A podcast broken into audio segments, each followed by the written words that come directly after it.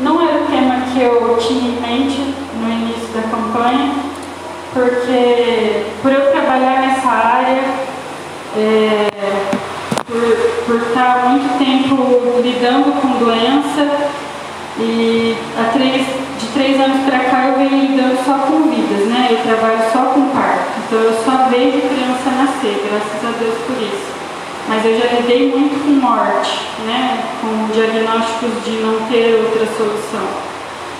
E para mim falar sobre isso é um confronto dentro de mim, porque eu já vi muito crente, é, sabe esses que você olha e fala, ah, o dia que eu crescer eu quero ser igual a essa pessoa.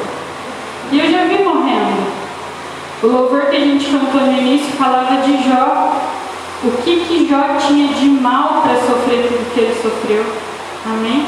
E mesmo sofrendo tudo que ele sofreu, ele não deixou de glorificar. Né? Ele não murmurou, ele não. Ele foi aprovado. Né? Por isso que aconteceu tudo que aconteceu depois da prova. Então, falar sobre saúde para mim é, é um confronto mas Deus me incomodou muito. O pastor já tinha me falado sobre esse tema e eu conta que não escutei. Ah, você não fala se você não prega sobre saúde? Ah, pois eu vejo, mas né, no meu coração fala, vai Deus, mas eu apanho tanto quando eu vou ler a palavra né, buscando sobre isso. Mas naquela semana que a gente ficou, que eu fiquei isolada semana passada, é, Deus falou muito forte no meu coração. É, eu precisava fazer o exame do Covid na sexta-feira. Se desse positivo, essa semana eu estaria lá ainda, isolada, né? Mais uma semana. E aí Deus falou para mim assim: prepara a palavra da semana que vem. E daí lá no fundinho do coração eu pensei: ai, mas se der positivo, né? Vou esperar o resultado. Aí naquele mesmo dia, mais à noite, Deus falou assim: você está me testando, né? Eu estou dizendo para você preparar a palavra da semana que vem. Então eu fui fazer o exame e tinha plena certeza de que eu não estaria. Amém? E só um parênteses aqui.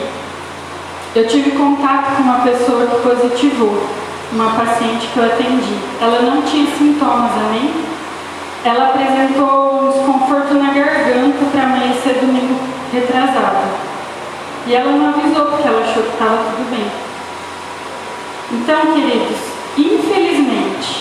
nós já estamos indo para três semanas isolados, duas do pastor e uma minha, e todo mundo negativo. Pensar sobre isso dá uma sensação de que ruim, né? A Neuza e o Marcos também ficaram isolados, entre aspas, à toa, mas foi um livramento também, né? Glória a Deus por isso. Mas eu queria que vocês pensassem de uma forma mais simples na doença. Algumas pessoas pegam e não desenvolvem sintomas graves. Por isso, hoje, na situação que a gente vive, não dá para fazer de conta que não teve. Por exemplo, uma febre ou uma crise de tosse, um pouco de falta de ar, mas aí você pensa, ah, é porque eu vim andando rápido. Então, assim, não negligencie porque essa paciente negligenciou um sintoma. E duas pessoas, eu e a Dola, precisamos ficar isoladas, entre aspas, à toa, porque a gente tinha como se prevenir se soubesse. A gente foi usando só máscara, mas o Ministério da Saúde nos fala que tem um monte de outras coisas para a gente usar para se proteger mais. Amém? Então, só um alerta, porque Deus vai te livrar dos sintomas graves, eu creio em nome de Jesus mas que você não seja o instrumento para levar esse vírus para outras pessoas, amém? Amém. Fechando parênteses aqui. Nós vamos ler Marcos 5, a partir do 21. E aqui Deus nos traz uma passagem que eu preciso da atenção de vocês, porque ela traz duas situações distintas, amém? Mas nas duas a gente vai falar do poder de Deus sobre essas tribulações.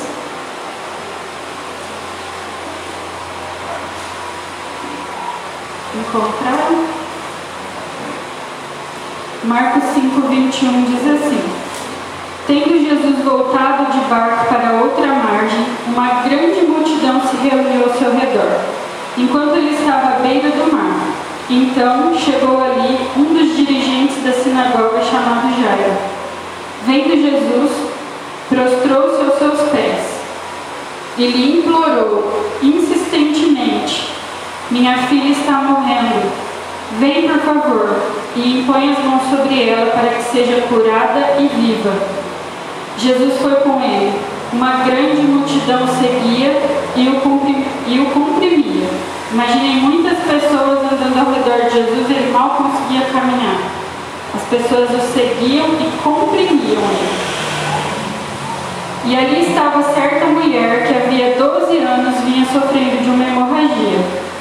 Ela padecera muito sob o cuidado de vários médicos e gastara tudo o que tinha, mas ao invés de melhorar, piorava.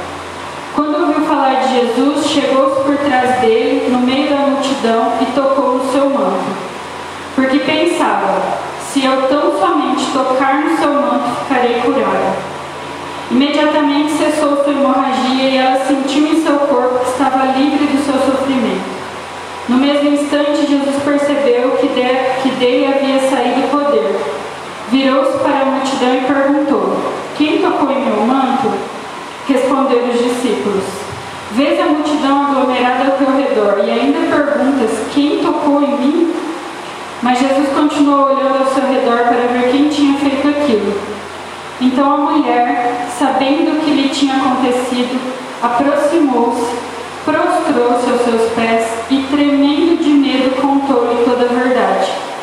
Então ele lhe disse: Filha, a sua fé curou. Vá em paz e fique livre do seu sofrimento. Enquanto Jesus ainda estava falando, chegaram algumas pessoas da casa de Jairo, o dirigente da sinagoga. Sua filha morreu, disseram eles não precisa mais incomodar o mestre. Não fazendo caso do que eles disseram, Jesus disse ao dirigente da sinagoga: Não tenha medo, tão somente creia. E não deixou ninguém segui-lo, senão Pedro, Tiago e João, irmão de Tiago. Quando chegaram à casa do dirigente da sinagoga, Jesus viu um alvoroço com gente chorando e lamentando em alta voz. Então entrou e lhe disse: por que todo mundo está alvoroçado e lamentando? A criança não está morta, mas dorme. Mas todos começaram a rir de Jesus. Ele, porém, ordenou que eles saíssem. Tomou consigo o pai, a mãe da criança e os discípulos que estavam com ele. E entrou onde encontrava a criança.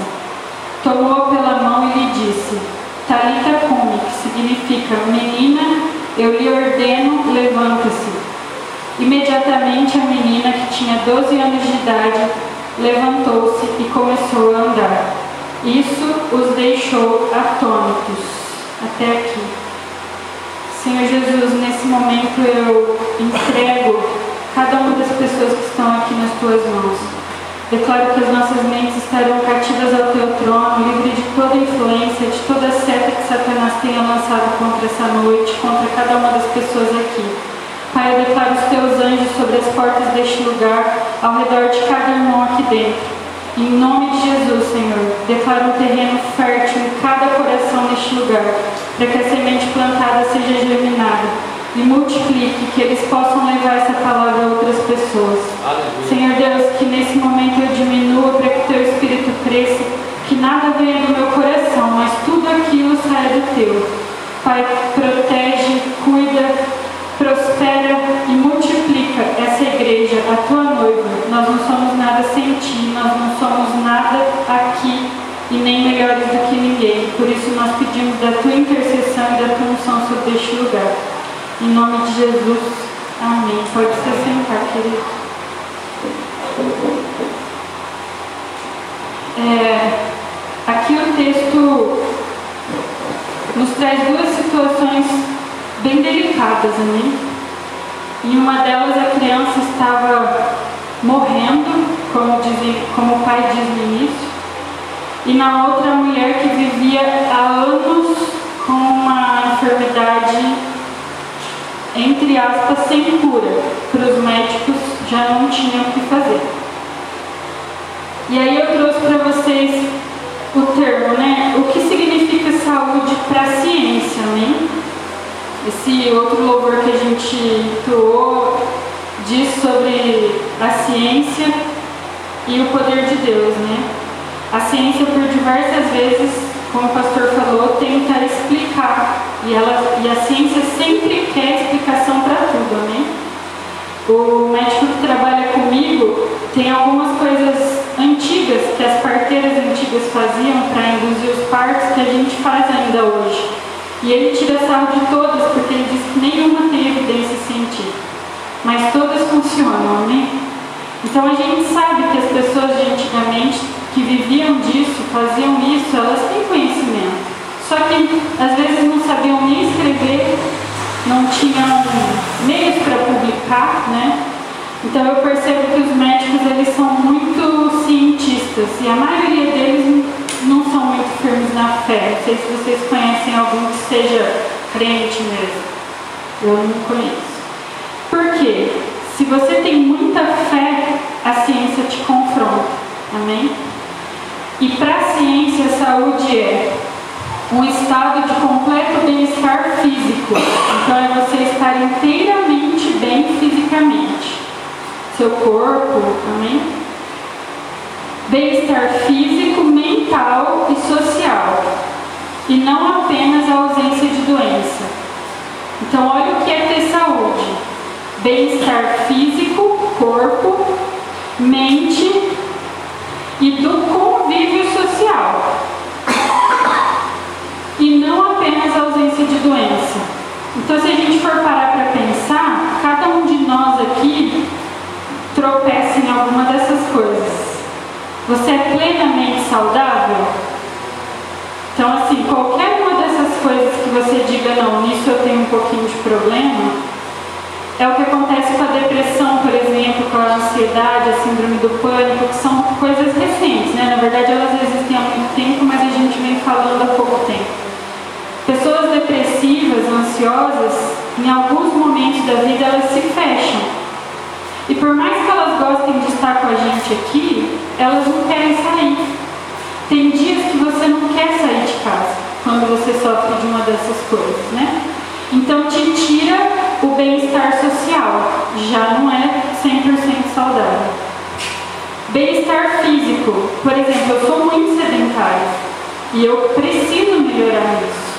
Eu sempre, é, por poucas distâncias, eu sempre acostumei de carro. Então, quando eu preciso caminhar um pouco mais, hoje eu parei a duas quadras do lugar que eu tinha aqui e eu cheguei morrendo. Eu fui ao banheiro antes de entrar para atender porque eu estava transpirando. Então já não tenho 100% da saúde, né? Por que, que eu estou falando tudo isso? Para vocês entenderem que essa palavra é para todos nós. Não é para a irmã que veio outro dia que tem um problema sério de saúde, não é para a Ana que está enfrentando um câncer, não. É para todos nós, amém? A não ser que você esteja 100% em todas essas áreas, que é bem difícil, né? Lá em João 10, 10, vem uma coisa perfeita, assim, né? Tudo que vem de Deus é perfeito. Eu te disse que a saúde é tudo isso que a gente falou para a ciência, né? Mas olha o que Jesus nos fala. O ladrão vem apenas para roubar, matar e destruir. Eu vim para que tenham vida e tenham. A vida que Jesus nos propõe, ela é plena. E o que é ser pleno? É ser completo. É tão perfeito que não cabe defeito. Imagina um copo cheio de água. A vida que Jesus nos propõe é aquele copo cheio de água. Não tem sujeira, não tem um óleo que separa da água, não tem nada. A nossa vida é completa. Mas por que, que existe a doença então? Porque nós estamos falhando em alguma área. E a gente sabe que está, né? Nós somos falhos, nós somos pecadores. E a palavra de hoje vem para trazer para vocês uma luz em meio a tudo isso, né? O que eu preciso fazer para me afastar? Ou melhor, para me aproximar dessa vida abundante que Jesus me prometeu. Você já aceitou Cristo? É, é o primeiro passo, amém? Eu acredito que todos aqui né, já aceitaram. O segundo passo é o batismo, porque é a, é a confissão, é a confirmação da sua escolha.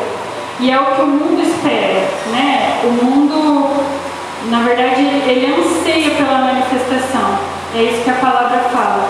E nós somos a manifestação, amém? Através de nós o mundo vai se convencer de que há uma esperança para tudo isso. Há um lugar sem dor, sem pranto, sem choro e que está reservado para aqueles que aceitaram o Filho de Deus. Amém? Nessa passagem a gente encontra é, a filha de Jairo né, e a mulher do fluxo de sangue, como eu mencionei. Não precisem abrir mais, mas o primeiro ponto para a gente analisar aqui está lá no versículo 22.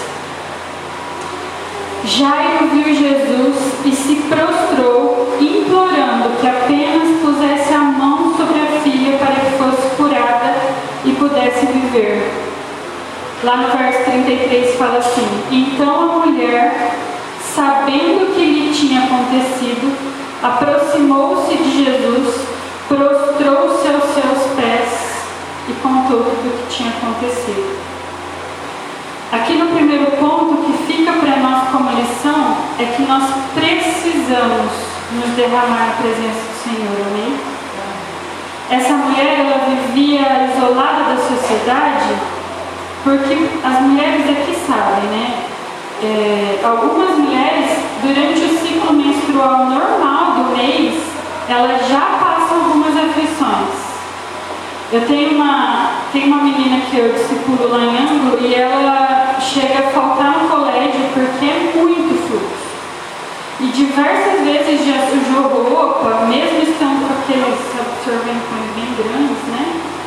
Então o fluxo de sangue grande, para nós que somos saudáveis, a irmã teve problema, né? Com o teve tudo, sabe um pouco melhor o que essa mulher viveu. Mas para uma mulher saudável que está apenas no menstrual, que é o normal, em algumas situações nós já somos constrangidas. Amém? Então essa mulher vivia distante da sociedade por causa desse problema. Né? Imagina que ela sangrava há anos, mas mesmo assim, se arrastando, eu nem consigo imaginar que jeito que ela foi, mas ela foi. E ela se prostrou e ela contou o que tinha acontecido. E a fé dela era tão grande que ela tinha certeza que se ela só tocasse, ela seria curada.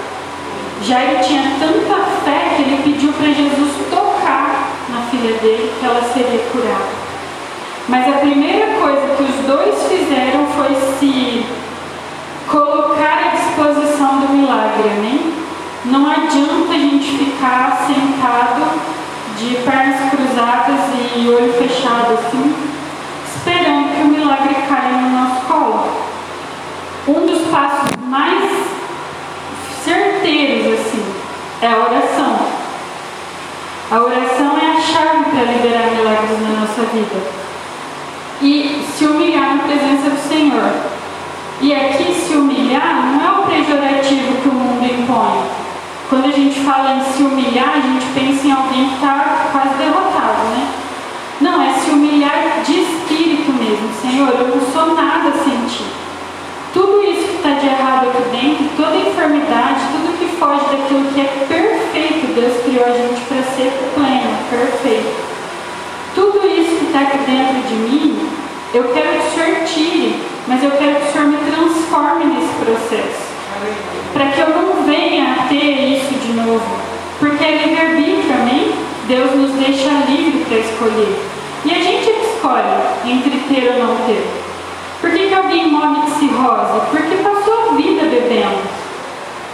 Por que, que as pessoas, esses dias atrás, o irmão de uma amiga minha, 32 anos, não era casado ainda, terminando a faculdade, ele morreu de overdose, ele usou tanta droga, tanta droga, que ele simplesmente não acordou no dia. Dormiu drogado e não levantou. Então. Eu estou escolhendo ter essa condição física péssima, porque eu não estou fazendo exercício. Então, assim, hoje é, eu tenho um problema no quadril que me impede de fazer, mas isso é uma desculpa de hoje, porque eu tenho 30 anos. E eu descobri minha, o meu problema, minha tendinite, tem um ano. Não tem um ano, eu acho. E esses outros 20, né? Vamos colocar, porque até 9 anos a gente dá um desconto. Eu não fiz porque eu fui relaxada mesmo. E o que eu mais peço a Deus hoje, quando eu me lembro, quando dói, é Senhor, cura minha carne que eu vou ter que mudar. Só que muitas vezes Deus nos cura e a gente não cumpre o que prometeu. Amém? Quantas pessoas que vocês conhecem que foram curadas de enfermidades graves e nos primeiros meses após a assim? Né? A pessoa queria ganhar o mundo. Só que aí foi passando tempo, aquele milagre foi esfriando, porque daí ela já estava bem. E daqui a um tempo você olha para a pessoa e cadê? Quantas pessoas aqui ou nas igrejas que vocês já frequentaram receberam milagres de vocês verem o milagre acontecendo e hoje não estão aqui mais? Ou se fossem de outras igrejas, você encontra a pessoa e a pessoa está totalmente perdida, desviada. Então nós precisamos cuidar muito com o que a gente pede, porque Deus é capaz de cumprir. Só que nós precisamos ser capazes de cumprir também, amém? A palavra fala para você nunca. É melhor não prometer para Deus, né? Para simplificar. É melhor não prometer, mas se você prometer, cumpra, né? E aí nesse ponto, Deus é, me me mostrou algo bem interessante. Em Êxodo 23, 25, também não precisa abrir, eu vou ler para vocês. Está dizendo assim: prestem culto ao Deus de vocês, e Ele os abençoará, dando-lhe alimento e água, e tirará do meio de vocês toda doença. Veja se isso não é uma promessa Deus está nos prometendo livrar de toda doença apenas, né, entre aspas, porque é isso que a gente busca todo dia, viver para a glória dele. Prestar culto a Deus todos os dias. Aleluia. Quantas vezes a gente levanta, e eu falei isso na ministração passada, e a primeira coisa que a gente faz é. Ou se é o despertadorzinho antigo, a gente dá uma porrada nele, bravo, porque parece que você não dormiu nada, você está cansada. Mas Deus te deu vida naquele dia, amém? Então, Deus nos promete vida sem doença se a gente prestar culto a Ele. Parece tão simples, né? Mas, como eu falei no início, todos nós aqui temos algum problema de saúde. Isso quer dizer que a gente não está prestando o culto que deveria, né? Porque Deus faz a parte dele.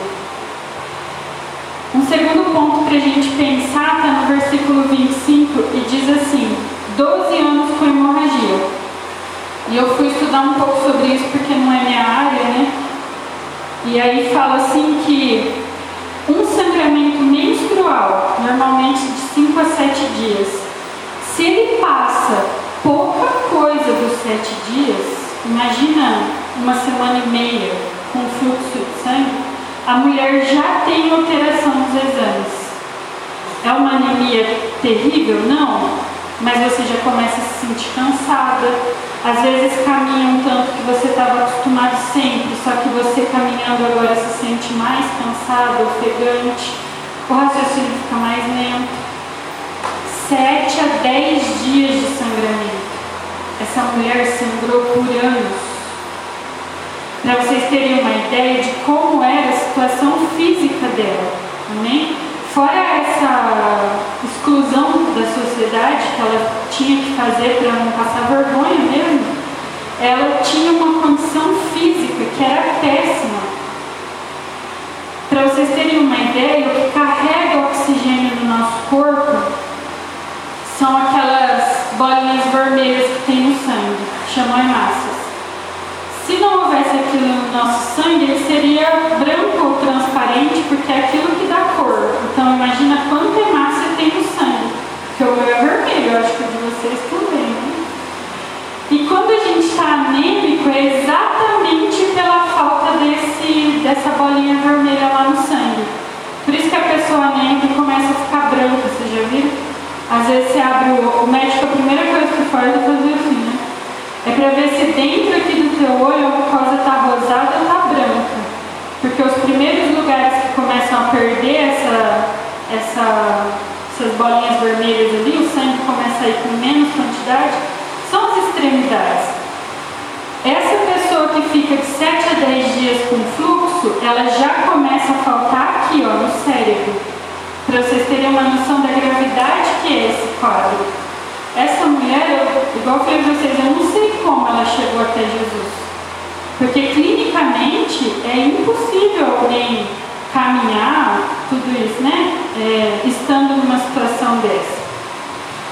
Eu vou falar de novo da irmã Lúcia porque é um caso próximo a nós, né? Ela tinha algum, alguns miomas, né, irmã, no útero, é, precisou tirar, mas glória a Deus foi uma cirurgia excelente, ainda preocupei ela um pouco mais, falei que podia ser mais difícil, né, para ela se cuidar, mas foi uma recuperação incrível e ela teve um tempo grande de dor e de um sangramento, né, mais exagerado.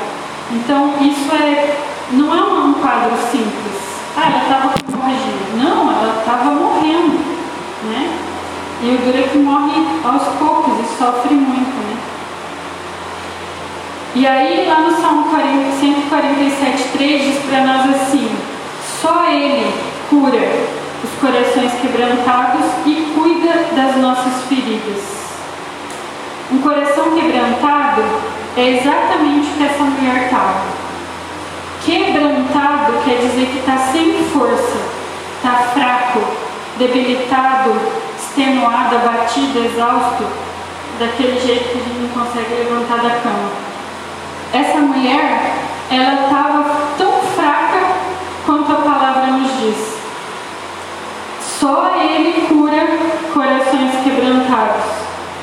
E aqui a gente pode trazer também para a parte de se prostrar aos pés de Jesus, que nós falamos de estar humilhado, né? De se rebaixar, de, de se colocar no seu lugar, porque você não é nada diante de Jesus, amém? E mesmo assim ele morreu por nós, né? Um outro ponto para a gente discutir é, havia essa na palavra fala também que essa mulher havia gasto tudo o que ela tinha tratando-se com muitos médicos. Estes a fizeram sofrer muito, mas em vez de melhorar, ela só piorava. Lá em Provérbios 3, 7 e 8 diz assim: Não se impressione com a sua própria sabedoria. Tema ao Senhor e afaste-se do mal. Então você terá saúde para o corpo e forças para os ossos. Aqui vem um ponto importante. Os médicos normalmente se acham superiores às outras pessoas, né? Eu não estou acabando com os médicos hoje, mas são, são realidades que a gente vive, né? É, médico dificilmente discute um caso com uma enfermeira porque ele acha que ela não é, é a altura né, de falar com ele. E, então imagina nos pacientes, né? Vocês até às vezes sabem o que ele está falando, mas ele nunca dá crédito, porque ele sempre sabe mais. E usam palavras difíceis, né? A irmã deu um exame para ler essa semana, falei, não entendi nada. Falei, mas não é para só entender mesmo, acho que é de propósito que eles colocam essas palavras, né? Então, a palavra do Senhor nos diz: não se impressione com a sua própria sabedoria. Nós não somos nada, a sabedoria que a gente tem vem de. Amém? E aqui eu trago uma reflexão sobre isso, né? é, não precisa ir ao médico porque a gente é cristão? Não, não é isso que eu estou falando. Inclusive, uma vez, lembra do programa do, do Pinga Fogo? Tinha um programa na TV do Pinga Fogo, acho que vocês lembram, ele já faleceu. E ele estava com um problema cardíaco e ele tomou, parou de tomar os remédios por conta. E ele falou isso em rede nacional, rede local, né? Onde pegava o programa dele. Ele falou assim, olha, eu não estava me sentindo bem, parei e estou ótimo. E nessa época eu fazia estágio no Asilo São Vicente, lá em Maringá. Nós tínhamos em média 120 idosos internados. Alguns acamados, inconscientes, mas muitos lúcidos. E nenhum mais queria tomar remédio. Porque viram o piga-fogo falando que o remédio estava fazendo mal e ele tinha parado. Aí eu liguei lá no programa Daí eu gosto de, né, tira, pastor tira sal, porque eu vejo coisa errada, por exemplo, no Instagram, eu mando direct pra pessoa, eu falo, o que, que você tá falando? Um monte de gente leigo vai ler isso aí e achar que você tá, né, falando uma coisa boa e não é. Quando fala de Deus então, daí que eu, nossa Deus. Mas enfim, liguei lá na produção do Pinga Fogo e falei, falei, ó, vocês não podem permitir que ele faça isso. Os idosos do asilo estão cuspindo os remédios fora. Aí ele falou no outro dia que não era bem isso, que não sei o quê, né? Por quê? Porque Deus deu ao homem sabedoria e capacidade exatamente para nos tratar. Então, se você vai ao médico e você aceita tomar um remédio, não é porque você não está crendo no milagre de Deus, é exatamente porque você está usufruindo do milagre de Deus, amém? remédio, imagina uma dor simples de cabeça. Você toma o remédio e ela acerta a sua dor. Entendem como o milagre de Deus acontece já quando você toma o remédio? Foi Deus que deu sabedoria para o cara que inventou o remédio e para o que está prescrevendo para você. Então, ir ao médico buscar ajuda não é falta de fé. É pelo contrário, você está pondo a sua fé no instrumento que Deus deu que é aquele profissional para te ajudar, né? Nós precisamos ser humildes para reconhecer que não somos nada sem o Espírito Santo. E é por isso que eu oro tanto para que os médicos se convertam, porque só falta isso. E falta tudo daí, na verdade, né? Porque eles usufruem de um dom que Deus liberou sem o conhecimento de quem está dando aquilo. Né? Por isso que eles se sentem deuses em algumas situações. Enquanto nós não entendermos que a cura das nossas enfermidades não está no homem, seja ele médico, pastor, missionário, mas que a nossa cura está em Deus, a gente vai focar no alvo certo, que é Jesus. Amém? E um quarto e último ponto, está lá no versículo 35 e diz assim: Sua filha está morta, não precisa mais incomodar o mestre. Não fazendo caso do que disseram eles, Jesus apenas tão somente creia. Aqui vem um ponto bem é, cotidiano para nós, né? Eu acho que todos vão se identificar de alguma forma. Jesus não deu ouvidos para o que falava. Os caras chegaram para Jairo ali no caminho para casa e disseram: pode parar, volta para lá, deixa Jesus fazer outros milagres porque a menina já morreu. E o que Jesus fez? Ele ignorou. Ele fez de conta que aquilo não era nem para ele, que não estava nem falando com ele. E ele ainda virou para Jairo e disse assim: Não temas, apenas creia. Quem você está sendo hoje? O que leva a informação de que não adianta, que nem, nem Jesus vai dar conta disso aí. Ou aquele que olha para a pessoa e fala, não temas, Jesus está com você. Você crê, você orou, confia. Amém? E aí lá no versículo 37 diz assim, e não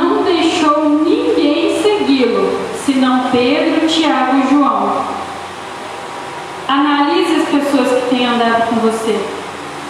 Algumas pessoas fazem de amigos, e eu acho que eu já falei isso para vocês. Eu acho triste demais quando alguém está com um diagnóstico ruim, um câncer, um, é, qualquer outra situação, né? Essas doenças novas que têm aparecido, ou agora o Covid, imaginando que você tem alguém internado por isso. É triste ver aquela pessoa que se aproxima do doente ou da família só para especular. É, em Ângulo nós tivemos alguém que teve câncer bem próximo a nós e eu vi assim, eu tinha vontade de chegar na pessoa e falar, não pergunta nada não, se você não for falar nada que agrada. Você precisa trazer esperança. E nós estamos aqui na Terra exatamente para isso, para levar esperança principalmente para quem ainda não conhece Jesus. E nós, como embaixadores do reino, nós precisamos viver essa esperança. Não é o que o médico fala. Para a medicina não tem jeito, a menina estava morta. Mas para Jesus isso não era nada. E aí ele deixou toda aquela multidão para trás e falou para três dos apóstolos o seguirem. Porque ele confiava naqueles e ele sabia que eles iam estar ali para ajudar e não para falar bobeira. Amém? Então saiba com quem vocês estão andando e em quem vocês estão confiando. Algumas pessoas estão ali só para ouvir e sair falando, né? Lá em Provérbios 17, 22 diz assim: O coração bem disposto é remédio eficiente, mas o espírito oprimido resseca os ossos. Botando assim as claras, se você tem boa intenção, mesmo que você não entenda nada daquela doença, você vai declarar a vida sobre a pessoa e você vai orar por ela. Agora, se você estiver é, agorando, com curiosidade só para sair falando, se você não tiver nada para acrescentar na vida daquela pessoa, não se aproxime.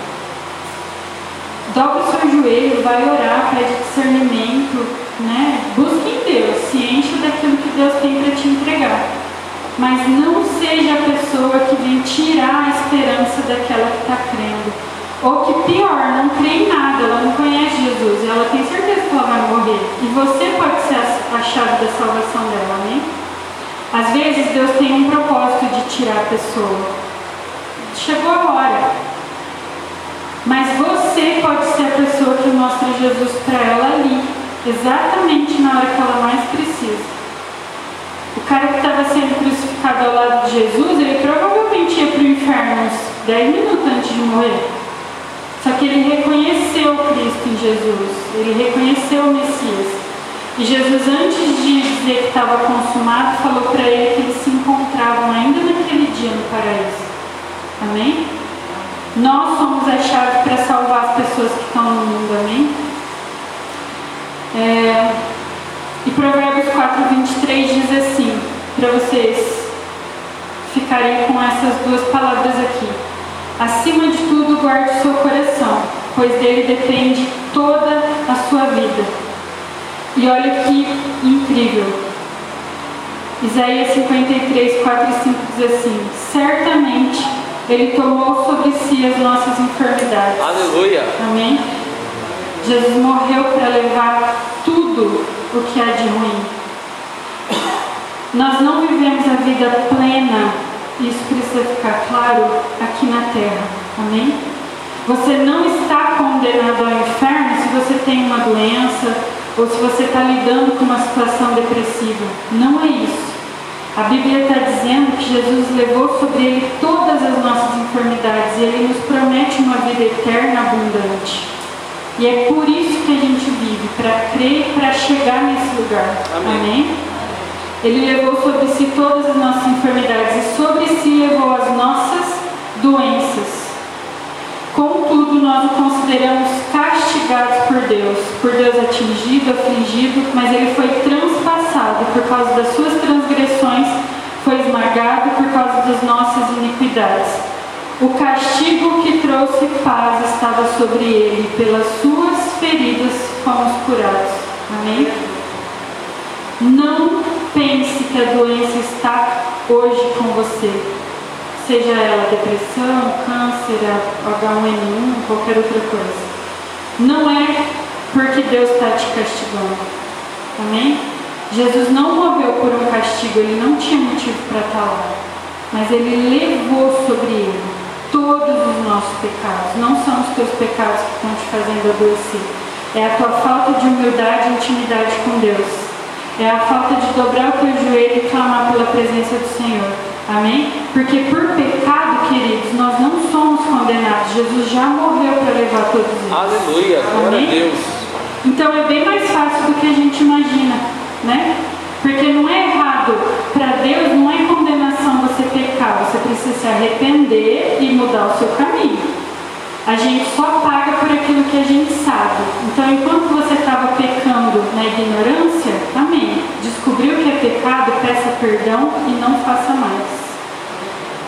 E para se salvar, para não ter violência para viver essa vida plena é só se humilhar, orar, jejuar, buscar a presença do Senhor e adorar Ele a todo instante. Amém? Coloque-se de pé em nome de Jesus. Feche seus olhos. A gente já está encerrando, são 21 horas. Eu quero que vocês coloquem para Deus nesse momento tudo aquilo que tem te impedido de ser quem Jesus enxerga em você.